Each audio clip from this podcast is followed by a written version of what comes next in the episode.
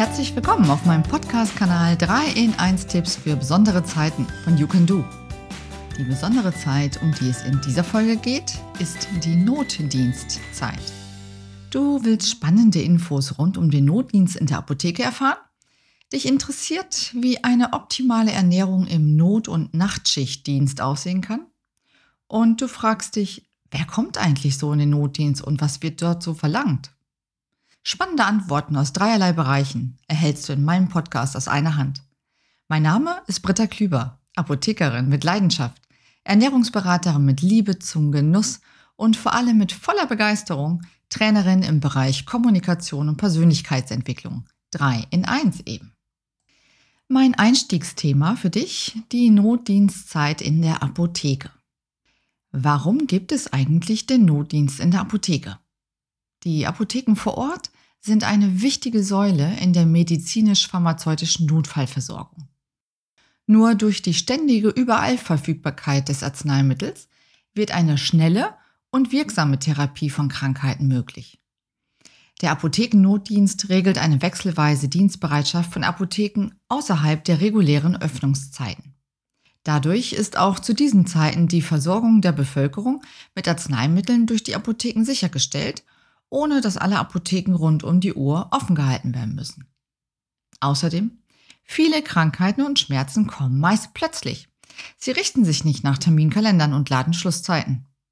Deshalb müssen Apotheken 365 Tage im Jahr als Ansprechpartner in Notsituationen erreichbar sein, auch nachts, am Wochenende oder an Feiertagen, egal ob Silvester oder Weihnachtsabend. Wusstest du, dass jede Nacht ca. 1300 der fast 19.000 Apotheken abwechselnd im Dienst sind? Eine halbe Million Nacht- und Notdienste kommen so jährlich zusammen. Aber wie wird der Notdienst eigentlich geregelt? In Deutschland ist der Notdienst der Apotheken übrigens gesetzlich festgelegt. Dennoch ist diese Dienstbereitschaft rund um die Uhr weit mehr als nur ein gesetzlicher Auftrag. Als Gemeinwohlverpflichtung entspricht sie dem ethischen Anspruch der Apotheker als Heilberufler, die sich damit von allen anderen denkbaren Vertriebswegen für Arzneimittel grundlegend unterscheiden. Ein Notdienstkalender, für den die Landesapothekerkammern zuständig sind, regelt die Reihenfolge, wann welche Apotheke Dienst hat.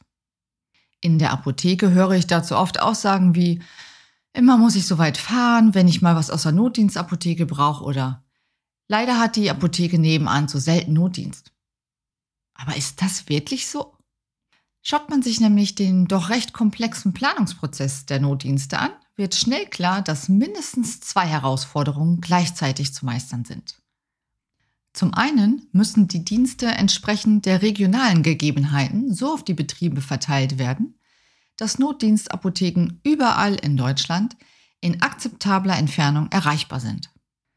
Zum anderen muss versucht werden, eine Überbeanspruchung einzelner Apothekenbetriebe zu vermeiden.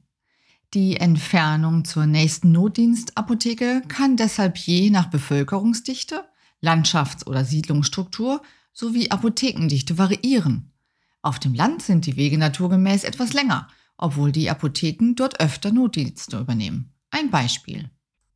Während eine Apotheke in München nur etwa 14 solcher Dienste im Jahr hat, sind es im ländlichen Rotenburg über 70. Und du stellst dir jetzt die Frage, warum haben eigentlich nicht automatisch die Apotheken Notdienst, die sich in der Nähe von ärztlichen Notfallpraxen und Notfallambulanzen von Krankenhäusern befinden? Die Antwort?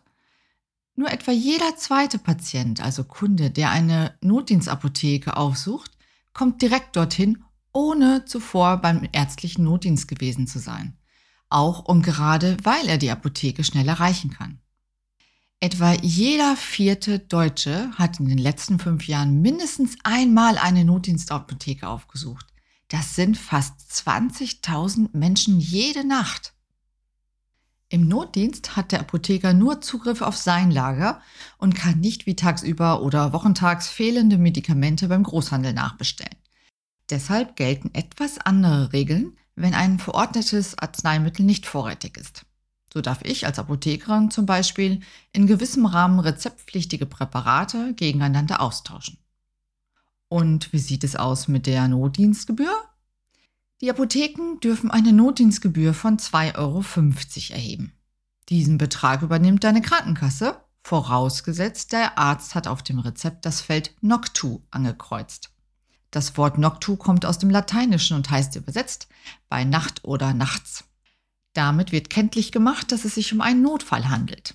Ist dies nicht auf dem Rezept vermerkt oder kommst du ohne Rezept in den Apothekennotdienst, ist die Gebühr von dir selbst zu zahlen. Aber seid dir sicher, die Notdienstgebühr wird nur einmal pro Inanspruchnahme erhoben, unabhängig von der Anzahl der vorgelegten Rezepte oder der erworbenen Arzneimittel. Du fragst dich jetzt sicherlich, wer nutzt denn eigentlich den Apothekennotdienst und was wird dort so abgegeben? Der Apothekennotdienst ist besonders für Familien sehr wichtig. Etwa bei jedem dritten Besuch werden Arzneimittel für Kinder benötigt. Ob Antibiotikum für das Kind oder ein Magen-Darm-Mittel, insgesamt geben die Apotheken im Notdienst mehr als sieben Millionen Arzneimittel pro Jahr an ihre Patienten ab. Ebenfalls ganz oben in der Rangliste neben Schmerz- und fiebersenkende Mittel, Säuglingsnahrung und ganz aktuell die Pille danach. Du willst wissen, was mein schönster Notdienstmoment war? tatsächlich als ein Hochzeitsauto vorfuhr. Der hübsche Bräutigam ausstieg und dann ganz aufgeregt vor meiner Notdienstklappe stand und regelrecht flehte, bitte, wir brauchen unbedingt was gegen Übelkeit und Kopfschmerzen. Nur zur Vorsorge. Wir wollen nämlich heute noch so richtig feiern. Und was soll ich sagen? Dankbar und glücklich fuhr das Brautpaar davon und ich bin mir sicher, sie hatten ein berauschendes Fest. Damit kommen wir zum zweiten Teil meines Podcasts, in dem es immer irgendwie um das Thema Ernährung geht. Also wie kann eine gesunde Ernährung für Menschen aussehen, die im Not-, Nacht- oder Schichtdienst arbeiten? Welche Auswirkungen hat der nächtliche Dienst auf unseren Körper? Wichtig erst einmal zu wissen, alle Körperfunktionen des Menschen sind durch einen festen Tages- und Nachtrhythmus vorgegeben und können nur schwer beeinflusst werden. Nur am Tag ist unser Körper auf Leistungsbereitschaft eingestellt. In der Nacht verlangt dein Körper daher nach Ruhe und Regeneration.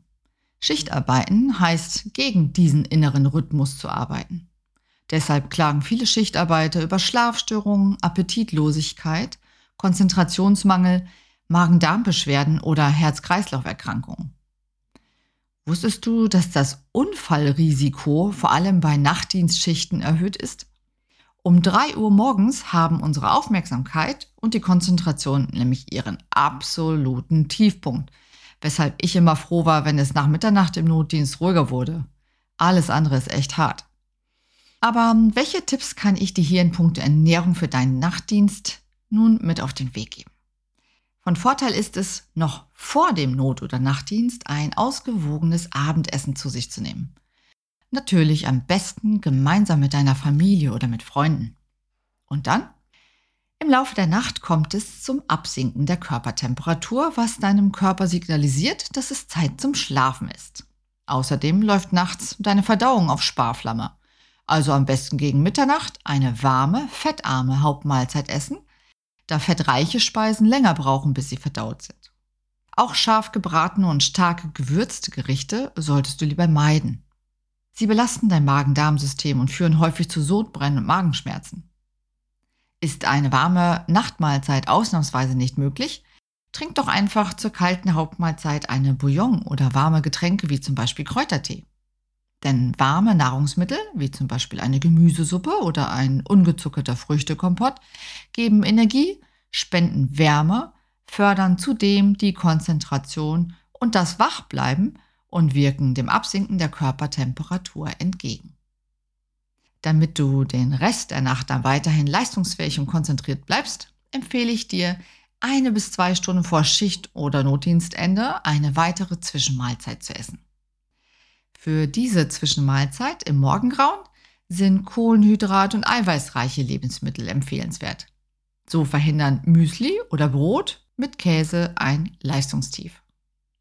Stark zuckerhaltige Lebensmittel wie Kuchen oder Schokoriegel sind dagegen leider nicht geeignet, auch wenn dir so gern danach wäre.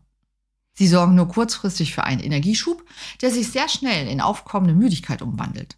Und nicht zu vergessen, dieses Kalorienplus fördert langfristig das Übergewicht.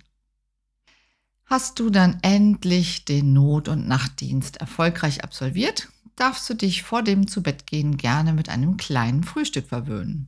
Dies verhindert, dass dich der Hunger aus dem Tagschlaf weckt. Aber bedenke, ein zu üppiges Frühstück kann dagegen zu Einschlafproblemen führen. Und du hast dir jetzt einen gesunden Mütze Schlaf redlich verdient. So viel zu meinen Tipps zur Ernährung in der Notdienstzeit. Arbeitest du auch im Schichtdienst oder machst manchmal Notdienste? Was sind deine Erfahrungen und Tipps zu diesem Thema? Gerne kannst du mir dazu eine Mail schreiben über meine Webseite www.youcando.com. Ich bin schon gespannt. Außerdem willst du keine Podcast-Folge zu weiteren besonderen Zeiten verpassen? Dann abonniere gleich im Anschluss meinen Podcast-Kanal und lass gern eine nette Bewertung da. Ich freue mich. Und wie immer zum Schluss natürlich ganz wichtig.